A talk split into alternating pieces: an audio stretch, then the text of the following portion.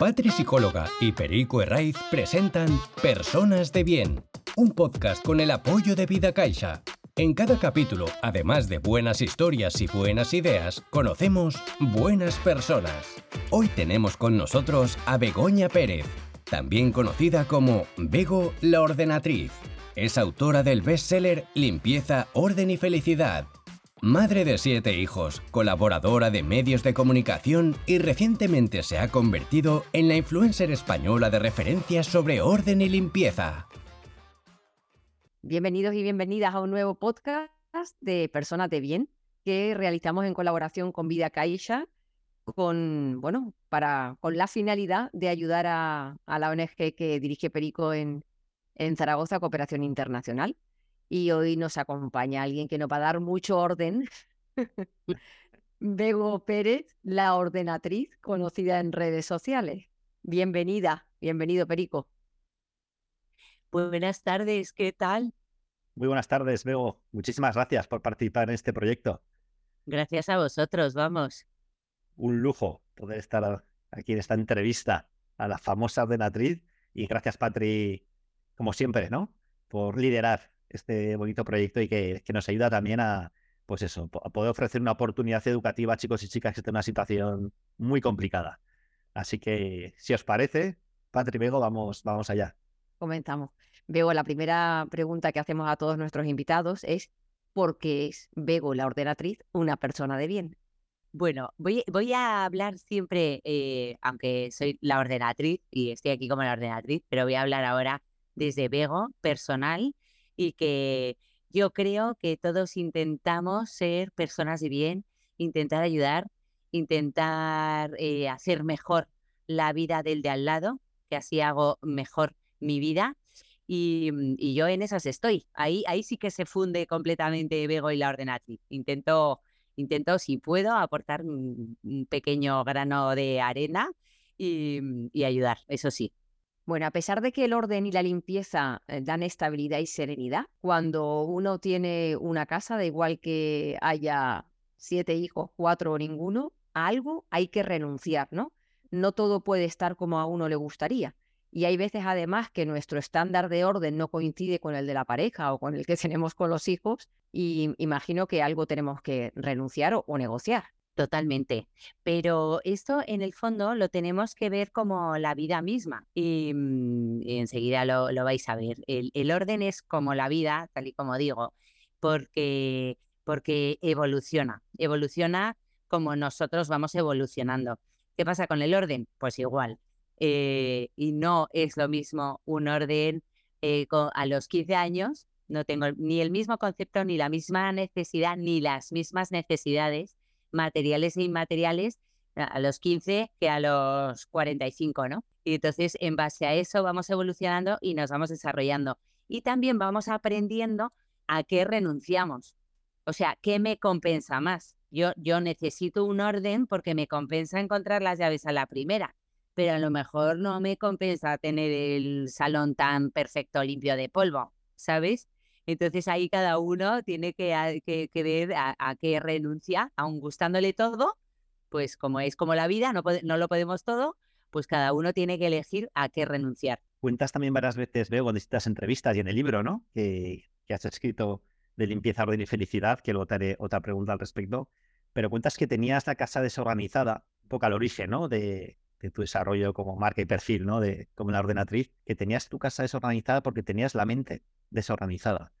Pero luego también eh, te oído decir que ordenar la casa te ayudó a ordenar la mente. Sí. Bidireccional, pero ¿qué es lo primero?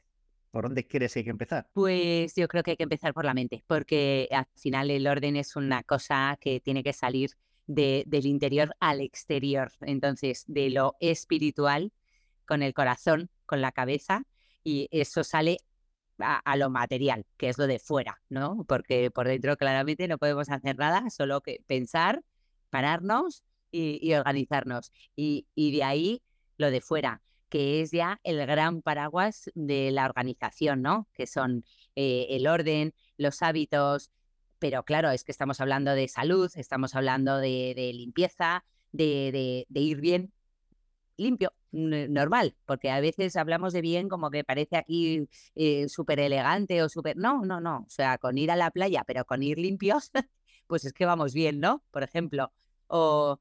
Pero sí, sí, siempre desde dentro. Desde dentro siempre hay que pararse y saber en qué momento circunstancial está y en base a eso ya organizar la vida y lo material, claro. Yo muchas veces paseo por las habitaciones de mis hijos, entro en una, eh, la de mi hijo Pablo, y eso es todo metódico, ordenado, perfectamente colocado. Se levanta de la cama, lo primero que hace es la cama, porque no puede estar en su habitación. Paso a la de al lado y eso es como si hubiese explotado una maleta. Eh, subo arriba, hay una que tiene que vivir con la cama sin hacer y la otra con la cama hecha. Entonces yo pienso, ¿cómo puede ser que educando por igual cada uno tenga un concepto, los cuatro tengan un concepto tan distinto de lo que es el orden y cómo pueden vivir cada uno con esa circunstancia. Mi pregunta es, ¿la habitación de nuestros hijos es su territorio o tenemos que opinar? Porque yo es una batalla que he decidido perder. ¿Has decidido perder ya? Sí, totalmente. Sí, pues porque son mayores de edad. Entonces yo ya ahí, cama deshecha, pues cama deshecha, cama hecha, pues cama hecha. Alguien que está obsesionado con la aspiradora y la tiene que pasar todo el día, pues que la pase todo el día, pues ya me da igual. Sí, tienes razón, pero es que eh, yo aquí hablaría de libertad y me voy a meter en un charcazo, ¿eh? Y abro melón. para esto estamos, para esto estamos, veo. Eh, es verdad que es su habitación, es su territorio, pero eh, hay una libertad donde que vamos a compartir todos y que es si mi trabajo, por ejemplo, yo como adulto estoy lavando y planchando o estoy pagando a una persona, quiero decir, sale del adulto, ¿de acuerdo? Porque estamos hablando de adultos niños, ¿no? O sea, mi libertad, estoy eligiendo ese buen trabajo, lo estoy haciendo, lo estoy ejecutando y lo estoy terminando, porque, por ejemplo, lo que es el proceso de la ropa, que es como lo más visible a lo mejor en adolescentes, ¿no? Eh, aparte de libros y, estudios, pero eh, la segunda parte es la ropa, todo el proceso de echarlo a lavar, de, de lavarlo, secarlo, plancharlo y guardarlo, todo ese proceso. Yo me estoy comprometiendo y está saliendo adelante. Y entonces, en su libertad está no colocarlo, por lo tanto, despreciar mi trabajo, no. Lo siento. Es, eh, eh, por esa libertad no paso. O sea, tú estás eligiendo mal y por ahí no me quieres. Por eso muchas veces lo pongo desde el punto de vista del amor.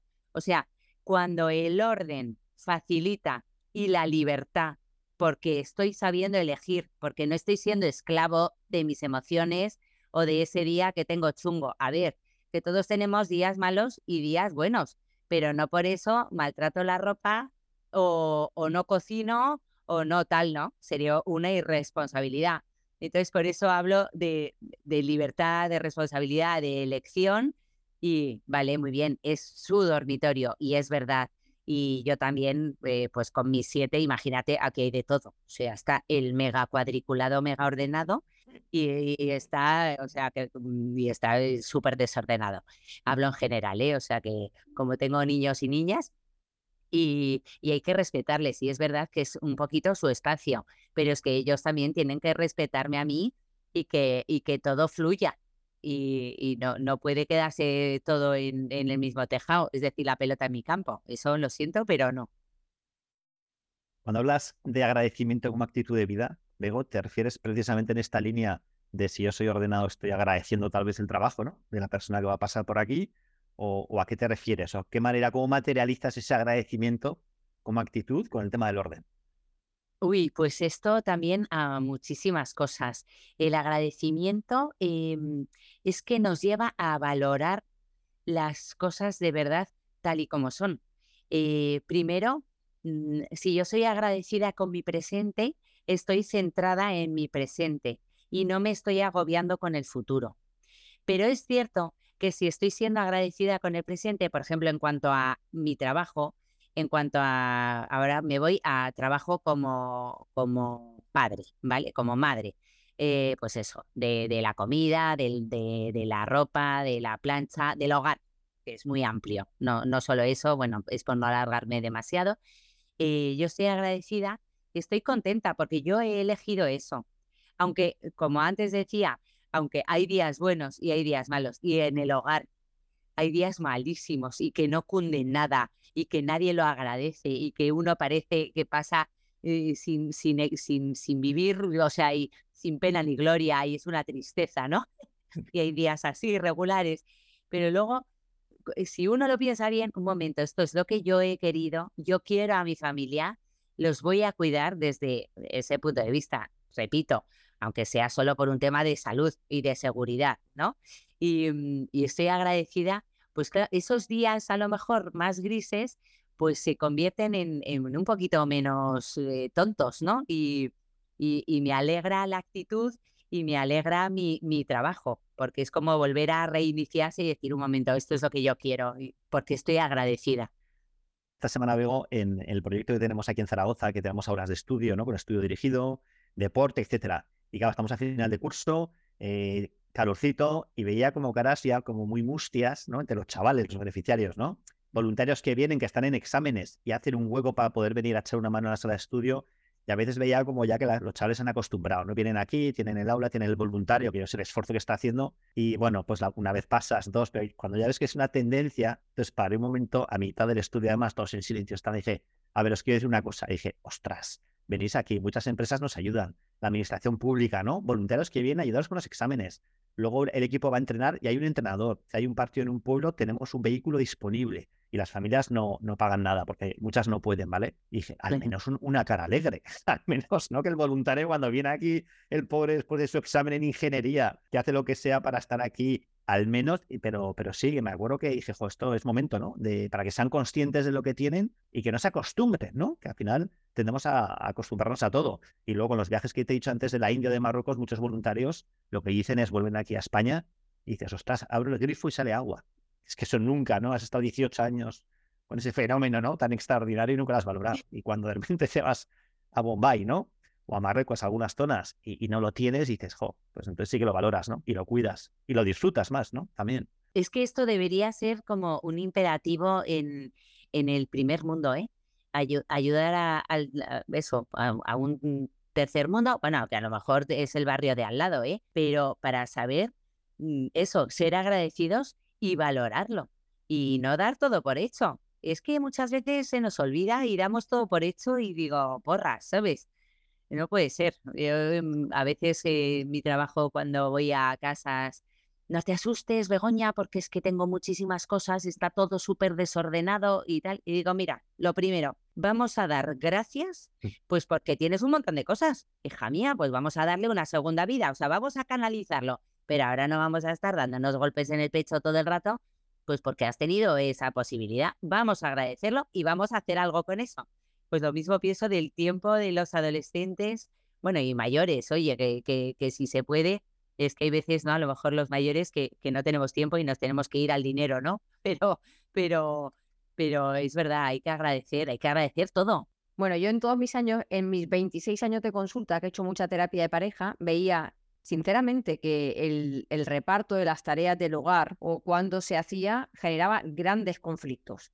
Ahora igual menos, porque eso es cierto que los hombres están mucho más comprometidos y más presentes con su paternidad y que sale de ellos de manera voluntaria sin que tú le digas tienes que ir a hacer la compra y que tú le hagas la lista, pero siempre ha sido un, serio problema en, las parejas.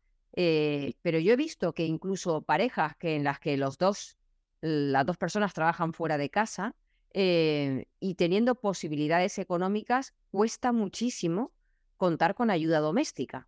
Y sobre todo por parte de ella, no es que yo puedo con todo. No es que esto lo sacamos en, en un pispás en el fin de semana. Claro, el fin de semana es el momento de descanso. Hay una persona que se quiere ir en bicicleta, tú puedes ir también a hacer ejercicio, pero al final terminas un poco pringado en casa o, y pringada haciendo cosas que, para las que uno necesita un descanso. Entonces, ¿por qué cuesta tanto? Bueno, tenemos una vida tan, vamos tan corriendo que no nos da tiempo a parar. Y entonces cuando a veces eh, pues el mismo cuerpo nos para, pues porque te da un dolor muscular, porque estás tirando demasiado del cuerpo, o caes en medio depre porque no estás durmiendo lo suficiente y estás sacando del sueño porque no te da tiempo. Es decir, no estamos sabiendo elegir. Y entonces, muchas veces tenemos que llegar a, hacer peli mayorcitos para saber elegir, saber que no llegamos y saber parar y saber disfrutar. Mira, es que esto es lo mismo siempre. O sea, la casa es infinita. Y lo mismo, gracias a Dios. O sea, que mientras yo esté en, casa, en la casa, oye, pues eh, me tomo un café, pero claro, lo, dejo por ahí en medio. Y luego eh, como, pero hago la, la, cocina, la comida. Y entonces está la comida, eh, la cocina, perdón, hecha una porra. Y luego la cena. Y eso hay que recogerlo, pero es porque mientras yo voy a estar en casa voy a seguir necesitando cosas. Yo voy a dormir en la cama y entonces las sábanas se ensucian. Por supuesto, eso hay que lavarlo, hay que desordenarlo, hay que tal. Hay un cambio de temporada. O sea, hay un montón de horas en, en la casa que se siguen utilizando, que se siguen ensuciando, que se siguen desordenando y muchas veces no somos conscientes de eso. O sea, queremos usar la casa, pero sin tener la consecuencia de ensuciar y desordenar. Y también, si, a veces, sin tener la consecuencia de decir, bueno, yo ahora me pongo a recoger, ¿vale? pero no soy consciente de real, eh, de literal las horas que me lleva eso. Y a lo mejor el de al lado tampoco.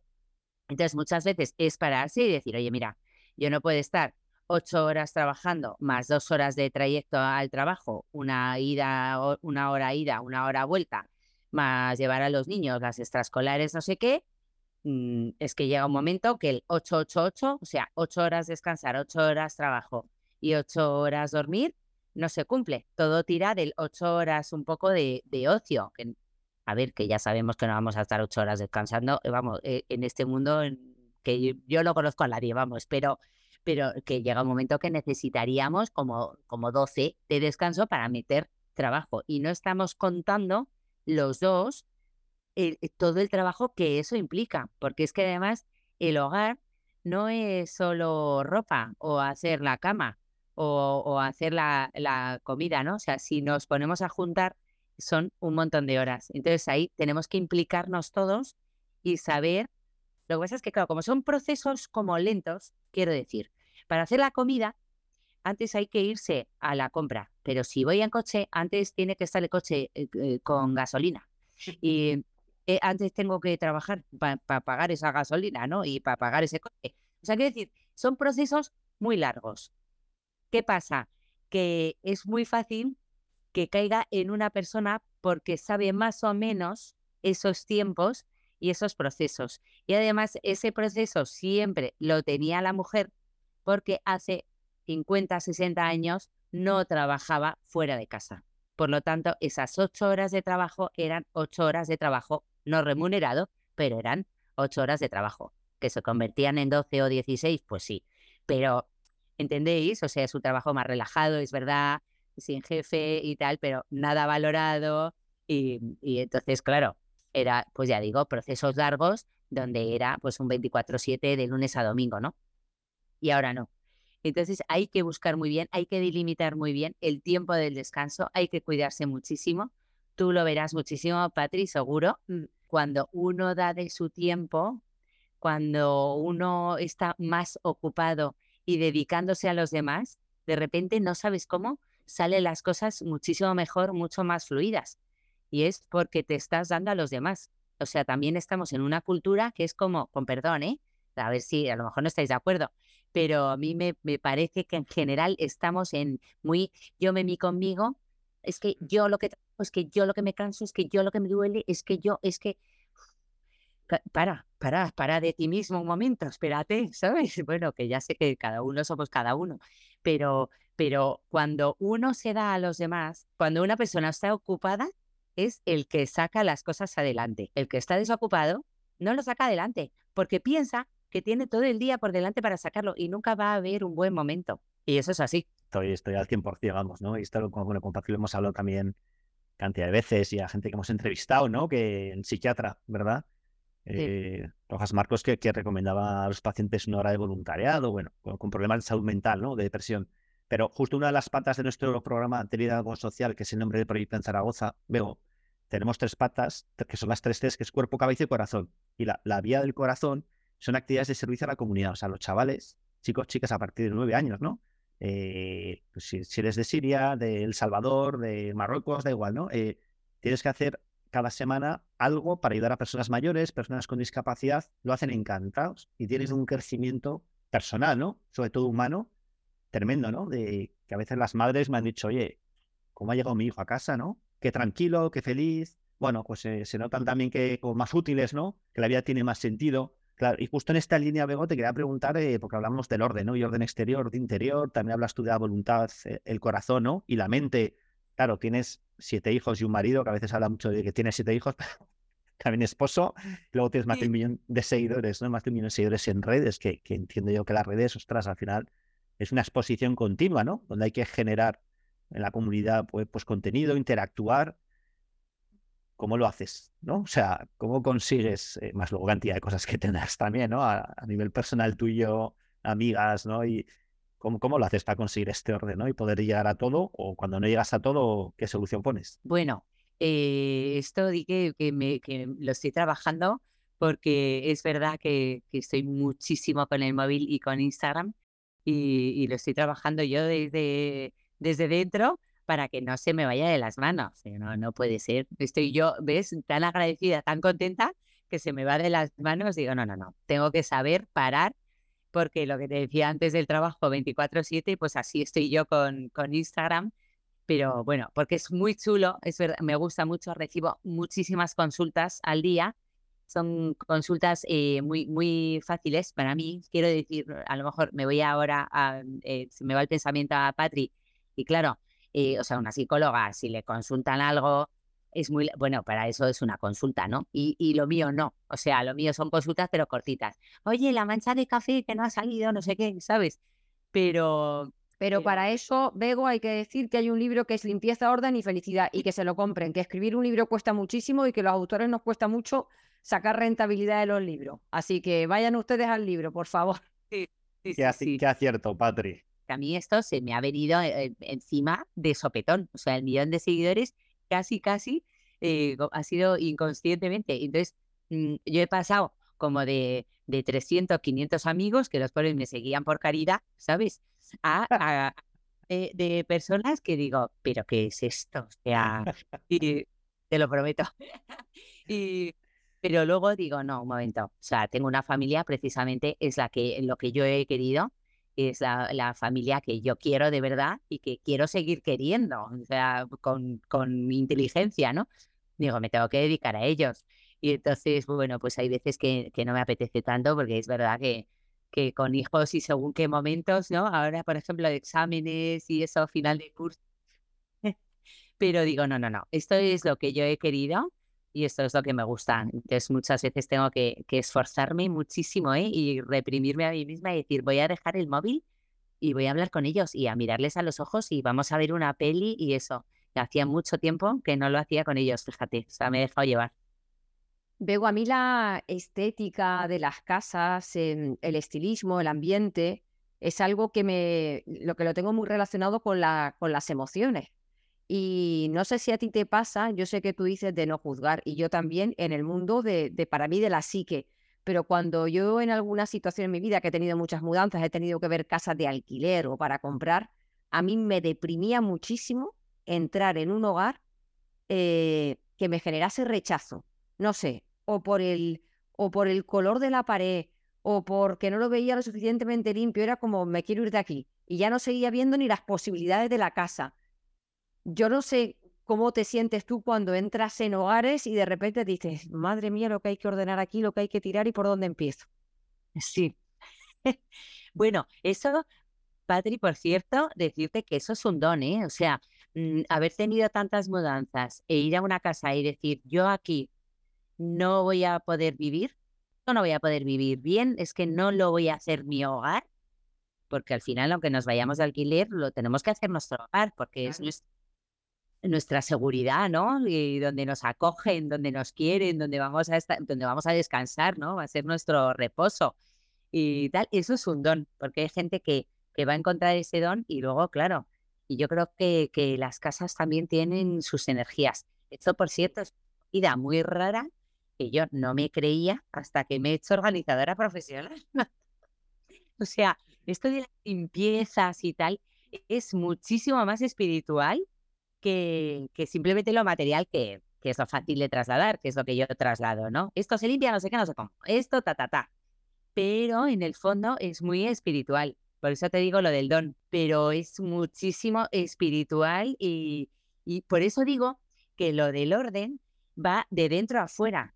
O sea, si yo eso soy capaz de hacerlo hogar, lo voy a tener limpito, lo voy a tener ordenado. Bueno, o, o, o no, o por lo menos como yo soy, para, para ser yo capaz de llevar mi vida adelante, porque así trabajamos, así vivimos, así dormimos y es eh, todo una, una serie de, de, cosas que vamos pensando y que vamos actuando y vamos eligiendo pues cada segundo de nuestra vida, ¿no?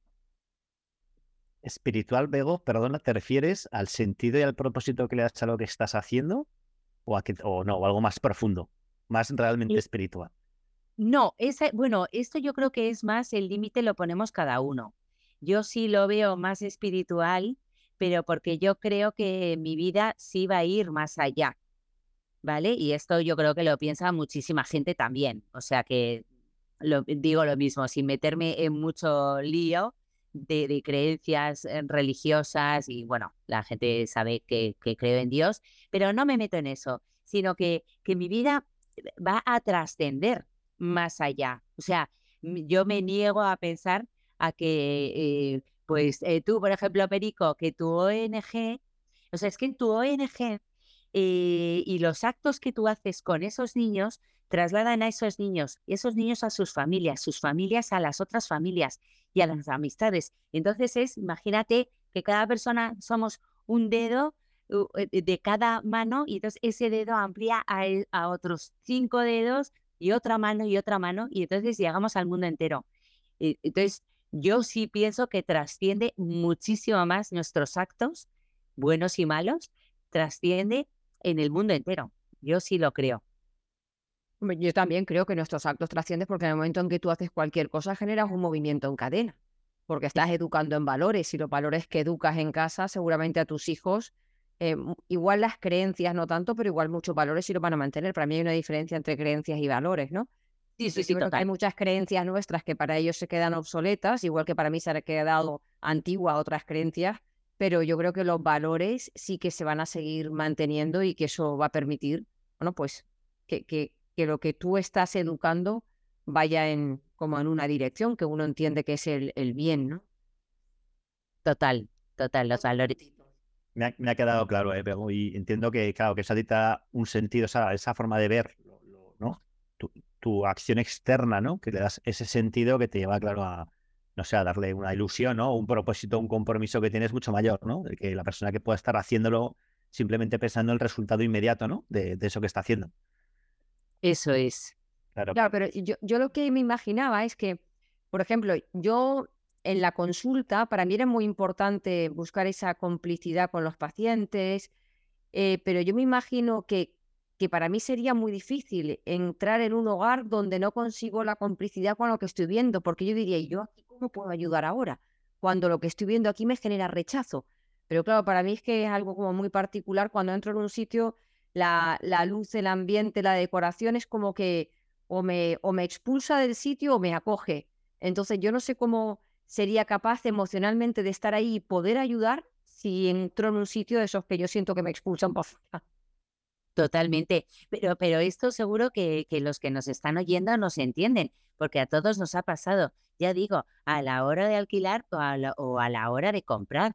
Y, mm, y, esto que ya al final, que parece que estás buscando, oye, y un año y otro, y además lo que te gusta siempre se va de presupuesto. Todo, todo siempre hacía falta como mil euros más, ¿va? O sea, es tremendo. Y dices, ¿por qué está lo caro? O sea, es, bueno, pues porque, porque aspiramos, sabemos por qué, pero de verdad que, que yo creo que al final cada uno, igual que, que tenemos como, como eh, una pareja eh, idónea, ¿no? Em, tenemos nuestra casa idónea también y también nuestra habitación idónea. Por eso digo que seguro que todos nos entienden cuando dicen, pues es verdad, pues anda que no he buscado yo casa hasta que he encontrado la mía, porque ahí hay algo que, que yo no sé determinarlo bien, pero, o sea, porque muchas veces yo veo a la persona y por cómo va vestida, por cómo va andando, por cómo nos dicen muchísimas cosas. Eso es un lenguaje no verbal y entras en la casa y de repente la casa a lo mejor me choca y digo, esto no concuerda. lo que yo he visto fuera no es coherente con lo que estoy viendo dentro. Lo normal, eh, vamos, es, es coherencia total. O sea, cuando yo veo a una persona se le nota desordenada, se le nota. Una cosa es ser desordenada y otra cosa es ser desordenada. ¿eh? Vamos a aprovecharnos del español, que es un idioma tan rico, mm. que, que a lo mejor esa persona está desordenada en ese momento es lo que decía Perico antes de cuando yo lo cuento en mi libro, que me di cuenta que está todo desorganizado. Yo en ese momento estoy desorganizada, pero en general no he sido nunca desorganizada. Eh, yo cuando, por ejemplo, en las charlas eh, hablo sobre talento, yo no pongo nunca de ejemplo a Picasso eh, o a algún grande, yo pongo de ejemplo a Maricondo, porque tenemos, claro, si aquí en España una niña con ocho años se dedicase a ordenar calcetines desde pequeña, sus padres no hubiesen dicho, déjate de hacer tonterías y ponte a estudiar. Entonces, con esto quiero hablar de que el talento puede estar en cualquier habilidad de una persona, que el talento no solamente es la capacidad para hacer cálculo matemático de forma rápida, o para escribir poesía o para pintar, es que el talento puede estar en cómo alguien ve un espacio y lo sabe decorar, o cómo alguien es capaz de ordenar. Yo conozco gente que ve un espacio en tu casa y de repente te recoloca cuatro cosas y tú dices, pero bueno, yo cómo no he caído en meter las cosas así, porque nunca he visto la posibilidad. O sea que lo que tú haces también tiene un talento detrás. Lo digo sobre todo porque hay tantos padres y madres insistiendo en que sus hijos solo hagan derecho y ingeniería, cuando realmente hay un montón de habilidades y competencias maravillosas con las que la gente disfruta y que no se valoran porque no las entendemos como talentos. Completamente. De hecho, bueno, antes les podemos contar a los que eh, nos están oyendo que a micrófono cerrado te he dicho, por favor, que si me enrollaba mucho, que me, que me lo dijeras, tanto tú como Perico, que me cortarais, ¿no? Y, y, esto que yo hablo mucho y pues no me gusta, me parece en general, con la edad que tengo, ¿eh? Mm, una imprudencia. O sea, al final el que habla mucho y erra mucho. Lo pienso sinceramente. Pero el hecho real es que hablo mucho. Pues hija, le voy a sacar ya. Claro, a mí me llevan a una tele, me hacen una entrevista, un no sé qué, y como no me callo debajo del agua, pues la gente dice, mira qué bien, vamos a llevarnos a esta que por lo menos callada no se queda, ¿sabes? Esto es un talento. Entretiene. Entretiene. Esto es como mi familia, que dice, mira, Begoña nos hace muy buen papel, vamos a ponerla ahí, ¿sabes? Con eso que no habla. Y por lo menos, pues ahí están. Pues esto es lo mismo, pero en trabajo y, dar a conocer la, la labor de, una organizadora profesional, porque en España todavía suena como muy novedoso, aunque en Estados Unidos esta profesión lleva muchísimos años, muchísimo más que en España, desde luego. Bueno, pues hija, pues yo lo de a conocer, pues cómo, pues hablando, pues ya está. Pues es una virtud, un defecto, no se sabe, pero mira, vamos a sacarle mm, tema al asunto, ¿sabes? Bego, estás, estás respondiendo de manera bastante concisa. ¿eh? Nos habías avisado, pero no, no, ostras. Está yendo muy bien, muy bien. Todo. Oye, y mi última pregunta, mi última pregunta, veo, es un poco doble, ¿vale? Eh, y antes, Pati, sí que te ha comentado lo de no juzgar, ¿no? Que, que, hace referencia a como que es tu máxima, ¿no? Empatizar y no juzgar. Y está por un lado de que te cómo, cómo formas o cómo educas a tus hijos, ¿no? En el, pues, todo el mundo lo apoya, todo el mundo no le parece fenomenal que su familia, sus hijos, su vecino y su compañero de trabajo, pues que sea empático, ¿no? y no te juzgue, pero claro, luego eh, creo que es que no es tan fácil, ¿no? Llevarlo a cabo. Y, la otra es lo de la palabra felicidad, que la pones en el título del libro, ¿no? Orden, limpieza y felicidad, que cuando vi el título dije, estás orden, limpieza, vale, muy claro, pum, y de repente felicidad, ¿no? Allí. Dices, madre mía, ¿no? Con un aspecto tan, tan, tan increíble y tan impresionante, ¿no? Entonces, bueno, pues estas dos cosas, ¿no? Que, que te quería preguntar a ver eso, empatizar y no juzgar como lo inculcas ¿no? a tus hijos, porque añades felicidad ahí en el título del libro. Hay muchísimos libros sobre orden, sobre limpieza y, sobre tal, ¿no? Pero sí es cierto que, que quería como trasladar. El tema limpieza me parece un poquito anodino. Mm, o sea, yo sé que a la gente no le gusta. Bueno, a mí misma no me gusta. A mí me gustan los retos concretos, pero la limpieza, o sea, limpiar así como como ejercicio, pues como que no, quiero decir que no, me tengo que poner música, tengo una serie de cosas para que me guste. Bueno, pero es verdad que una casa, si está eh, ordenada, te parece que está limpia. Y una casa puede estar limpia, pero está desordenada. A mí eso me parece, o sea, la gente, la sensación que tiene es, está sucia, O sea, tenemos como esa mentalidad. Y luego, también es verdad que si tenemos la casa ordenada, y lo que he dicho antes, ¿no? Yo encuentro fácilmente las llaves o encuentro eh, ese DNI o ese pasaporte que a saber dónde lo he puesto. Bueno, voy a hablar como de cosas a lo mejor que necesitan un poquito más un orden, que no están del día a día. Si, si yo no lo tengo ordenado, pero me tengo que ir de viaje y estoy atacada porque estoy buscando el pasaporte y me pongo de los nervios, eso mucha felicidad no es.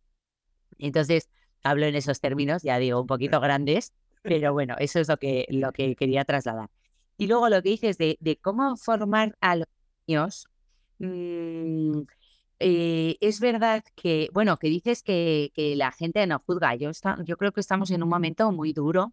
No, no, no, que, que digo que ah. todo el mundo le gustaría no ser juzgado, ¿no? Recibir empatía por parte de los compañeros, de la familia, o sea, que todo nos parece bien, me refiero. Bueno, yo creo que, que la familia es el marco idóneo para, para, educar en eso, en la empatía, precisamente en, en, la familia es cuando se ve sencillamente el carácter de cada uno, porque claro, no solo el educador, es el educando también lo que, cómo se va avanzando en el día a día.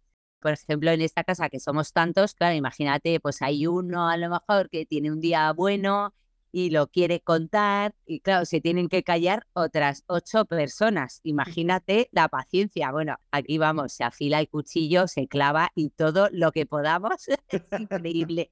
Pero, pero yo creo que en el fondo eso, poco a poco, con cada cena, porque cenamos juntos, y la comida no, porque hay, eh, varios movimientos, como también tengo muchas edades, ¿no? Pero, pero yo creo que con la cena y las comidas de los sábados y los domingos, escuchar, ver cómo está el otro, qué le preocupa, cómo un hermano ataca al otro, pero también cómo le defiende al otro. Yo creo que eso se va viendo con, cariño y con paciencia, que a lo mejor a veces nos falta en este mundo tan de corre-corre pararse y pensar y decir, oye, pues yo es que a este lo quiero, ¿no? Muchas veces les cuento que digo, no, no, con mi hermano, yo tengo una hermana gemela con la que me, me he llevado siempre fenomenal, fenomenal, y un hermano que no nos llevábamos tan bien. Eh, mi hermano nos saca dos años y ya, ¿no? Somos tres. Entonces ya mi hermano, pues cuando era pequeña, pues ya digo que me lleva fatal. Entonces iba a mis amigas, ¿no? Y te, porque mi hermana, porque es imbécil, porque esto, porque lo otro, porque no sé cuántos, ¿no? Y entonces de repente, a lo mejor el de al lado, mm, pues le caía también mal porque le había quitado algo o lo que fuera, ¿no? Y pues es verdad, tienes razón lo que dices de tu hermano, porque era... Y entonces yo, oye, perdona, lo que digo de mi hermano, lo digo yo.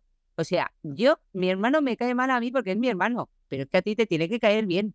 Y entonces, cuando, cuando uno se da cuenta, de que quiere al otro a pesar de sus defectos, ¿no? O sea, esos defectos me ponían de los nervios, pero en el fondo digo, bueno, pero es así, o sea, y esto lo tenemos que trasladar cada uno en nuestra casa, decir, a ver, hay defectos y hay cosas, pero no, nos queremos un montón y vamos a estar unidos, incluso también en las cosas malas, ¿no? Muchas gracias, Bego. Por la entrevista. muchísimas gracias.